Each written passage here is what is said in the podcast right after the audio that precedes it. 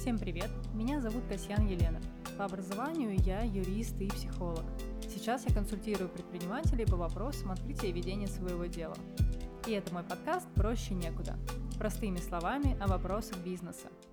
В этом выпуске поговорим о самозанятых, популярном налоговом режиме. Мне часто задают вопрос, можно ли совмещать ИП и самозанятого, или чем отличается ИП и самозанятый – но на самом деле это как вопрос, чем отличается красный цвет от квадрата.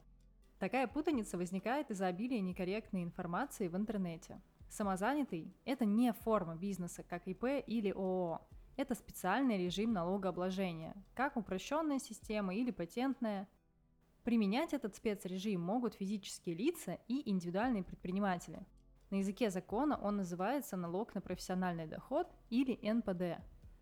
Самозанятый стало обиходным названием из-за особенностей режима. Физлицо или ИП, которые его применяют, оказывают услуги или производят и продают товары сами и не могут нанимать работников.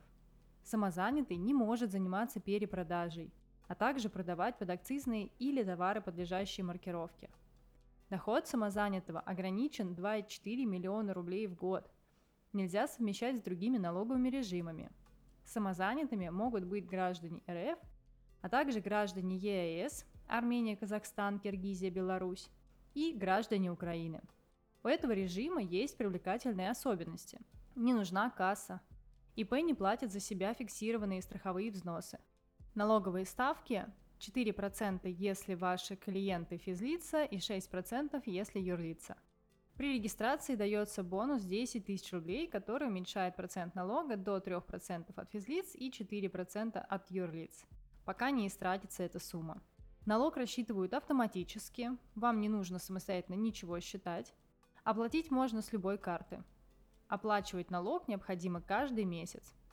Нет дохода – нет налога. Пенсионеры могут вести бизнес и не бояться за надбавку к пенсии.